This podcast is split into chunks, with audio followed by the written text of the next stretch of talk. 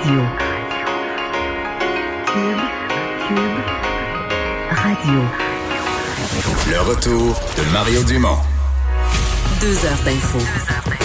De 15 à 17. Il provoque et remet en question. Il démystifie le vrai du faux. Mario Dumont et Vincent Dessureau. Le retour de Mario Dumont. Bonjour tout le monde, bienvenue à l'émission. C'est vendredi. euh, on va passer la prochaine heure et demie ensemble, comme d'habitude. Ensuite, on se joint euh, à LCN. Bonjour Vincent. Salut Mario. Alors, euh, vendredi saint, euh, fêté un peu partout dans le monde ou souligné un peu partout dans le monde avec euh, sobriété. Oui, de façon distance. très différente. Ouais. En même temps, on se disait, écoute, c'est une chance que c'est pas Noël, là. Reste que Pâques, pour plusieurs, je comprends que ça peut être important pour plusieurs. moins grosse. Pour une grande partie des Québécois. on Pour les est- enfants aussi, c'est moins énorme que Ouais, Noël. je leur donne Ouais. du chocolat, puis... Bon, ça, le chocolat, il, il est disponible à Ils sont- l'épicerie et à la pharmacie. Exactement.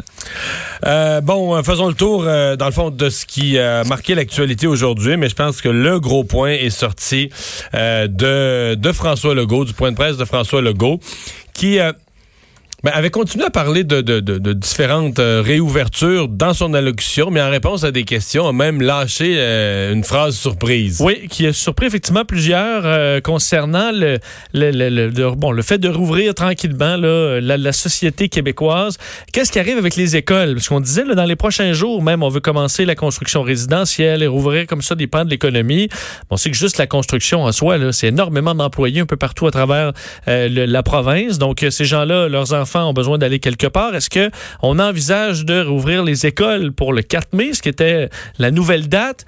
François Legault euh, en a surpris plusieurs, puisque non seulement il envisage le 4 mai, mais peut-être même avant. On n'exclut pas de réouvrir les écoles et les garderies avant le 4 mai. On va suivre les résultats jour par jour, mais comme on l'a souvent dit, les enfants sont beaucoup moins à risque. Ce qu'il va falloir s'assurer euh, quand on va réouvrir les écoles et les garderies, c'est que les enfants passent pas euh, du temps proche de leurs grands-parents. Bon, alors en protégeant, puis on dit, je le sais, là, les grands-parents veulent voir leurs petits-enfants et tout ça, ça, ce sera pas possible. Mais donc, ça montre une espèce de demi-normalité là, qui s'en viendra Ouais. peut-être. Euh, mais est-ce qu'on peut réouvrir les écoles vraiment Ben, aussi vite? Mais il y a deux affaires que je vais dire. D'abord, euh, on le sent depuis quelques jours, M. Legault va être vraiment plus confiant que M. Trudeau sur la date à laquelle les deux s'entendent sur le genre de contraintes qui vont devoir accompagner une réouverture. Mais euh, ne s'entendent pas pour M. Ben, évidemment, M. Trudeau lui a une vision à la grandeur du Canada. Lui semble penser que le sommet de la courbe parle plus de la fin du printemps. Ça, dans ma Oui. tête, c'est la deuxième moitié de juin. là. Dans certaines provinces, sont peut-être en l'arrière Ouais, de la courbe. Mais là, M. Legault lui semble vraiment con- confiant. On a atteint le sommet de la courbe. Euh, il reste peut-être quelques mauvaises journées, mais il a l'air vraiment sur le scénario que à partir de la, de la- de la deuxième moitié d'avril, on est sur la bonne pente, puis on prépare euh, des réouvertures. Euh, mais l'école avant le 4 mai, j'ai trouvé ça gros. En fait, j'ai trouvé ça gros au point où je me suis demandé si c'était pas une combinaison de oui, il veut. Oui, il est assez optimiste sur des réouvertures, mais aujourd'hui, il voulait trouver une petite phrase choc à la Robert Bourassa quand il voulait changer le sujet pour pas qu'on parle un peu moins des CHSLD. Peut-être. Parce que je me dirais ce que les écoles, euh, je, comprends, il l'a répété, les enfants sont très peu touchés, mais les enfants, ils, ils se gardent pas le soir. Là. Je veux dire, ils s'en retournent Ils chacun dans leur maison. On veut pas. Il il dans certains cas, il y a des grands-parents qui restent aux maisons aussi. C'est c'est ça les complexités. Là. Il, y a, il y a des familles qui vivent avec les grands-parents dans la maison. Là. Ben, il y a des gens qui travaillent dans les CHSLD qui ont des enfants. Il y a des gens qui travaillent dans les hôpitaux qui ont des enfants. Euh, alors, il y a quand même, je veux pas, un lien qui se fait malgré la prudence. Euh, alors, on va le faire. Puis, M. Arruda le disait toujours. D'ailleurs, je te le faire entendre sur la réouverture. Toujours un robinet, là, mais qu'on peut refermer à tout moment. Alors, c'est pas la, la grande réouverture euh, au complet. On va surtout surveiller à chaque fois qu'on réouvre quelque chose euh, son effet sur le- le nombre de cas qui arrivent. On peut écouter le docteur Arruda là-dessus. on doit réouvrir, on doit le faire avec patience, je vous dirais patience, mais aussi progressivement, parce qu'il n'y a personne qui veut qu'on reste dans cet état-là. Psychologiquement, c'est trop difficile. On est les premiers. On ne veut pas être des dictateurs, mais on veut éviter qu'on re- re- reprenne, euh, je vous dirais, un- une hausse importante, exponentielle, qu'on avait, qu'on a évité au cours euh, des prochaines semaines. Je vais régler une affaire de langage. Oui. C'est très difficile dans la langue française. Je me trompe moi-même en ondes. Fait que je peux le dire au- tu sais que c'est rouvrir. C'est rouvrir, Et non pas réouvrir. mais c'est la réouverture. Exact. Seul le nom s'ajoute l'accent aigu, c'est rouvrir. Parce que là, on va le dire, euh, tout le monde, 500 fois par jour. Oui. Je Monsieur dis- Legault je- s'est trompé. Mais c'est facile de se tromper, là. Oui, effectivement. Parce que là, M. Arruda s'est trompé. M. Legault s'est trompé dans son point de presse. Moi, je me suis trompé une couple de fois en nom. Ben, Monsieur Arruda, on sait qu'il lit beaucoup de rapports en anglais aussi, donc des fois, il va avoir des mots, euh, des anglicismes euh, Oui. qui reviennent. C'est rouvrir et réouverture. Ceci dit, ben oui.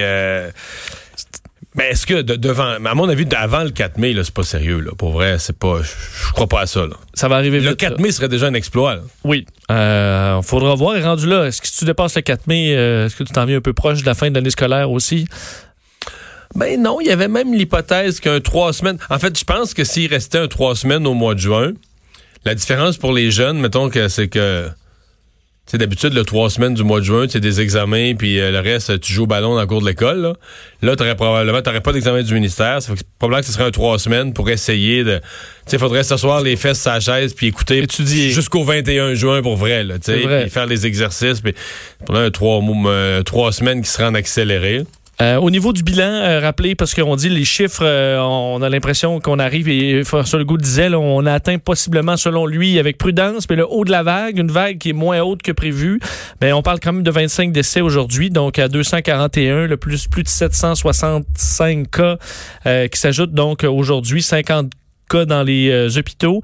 Et au niveau des soins intensifs, euh, 10 places de moins. Alors, on est à 186. Là. Donc, il y a des gens qui se sont, il y en a qui sont décédés, là, mais on ne les a pas remplacés. Alors, 186 personnes euh, aux soins intensifs. Alors, le système est capable de euh, gérer ça sans problème, ce qui amène même le gouvernement à euh, reprendre des lits là, qui ont été libérés. On est à 8000 lits euh, libérés pour cette vague qui, finalement, était moins pire que prévu. Alors, on veut descendre ça autour de 6000.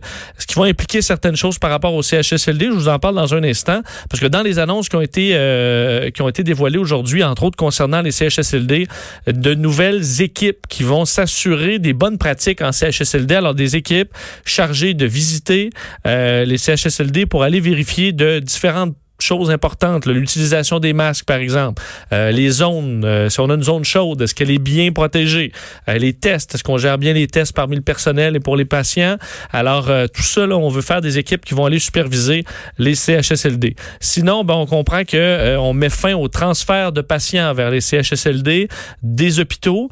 On ne le fait plus maintenant parce qu'on peut les garder. On n'a pas besoin de libérer des lits dans les hôpitaux.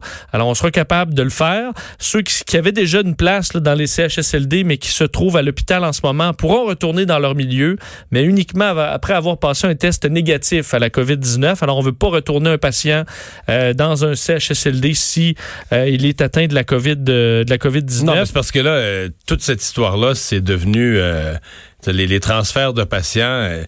C'est devenu une vraie controverse. Euh, L'impression, ça, ça a participé à une impression plus large qu'il y a eu dans les CHSLD des manquements, là. des imprudences, des manquements, et qui sont à l'origine de certaines des éclosions majeures qu'on vit. Oui, et entre autres, une voix forte là, qui s'est fait entendre dans les dernières heures, euh, c'est euh, c'est l'ancien chef de police de la ville de Laval, là, qui, bon, Jean-Pierre Garriépi, qui, qui est articulé, euh, capable de se faire entendre et qui a, entre autres, à ton émission plutôt aujourd'hui avec Sophie Durocher euh, chez, chez nous euh, tantôt, raconté son histoire, là, son épouse qui est arrivée le 28 mars à de l'hôpital Sacré-Cœur vers le CHSLD Sainte-Dorothée. Donc, deux jours après qu'un premier cas a été déclaré à l'intérieur, lui juge que c'est inacceptable la façon dont on a géré ça, que ça a été de l'improvisation, de l'incompétence crasse. On peut écouter un extrait de ce que, selon lui, Daniel McCann devrait faire. C'était plutôt aujourd'hui à faut qu'il fasse présentement, c'est prendre des actions pour arrêter l'épidémie qui- qu'il y a à l'intérieur de cet établissement-là.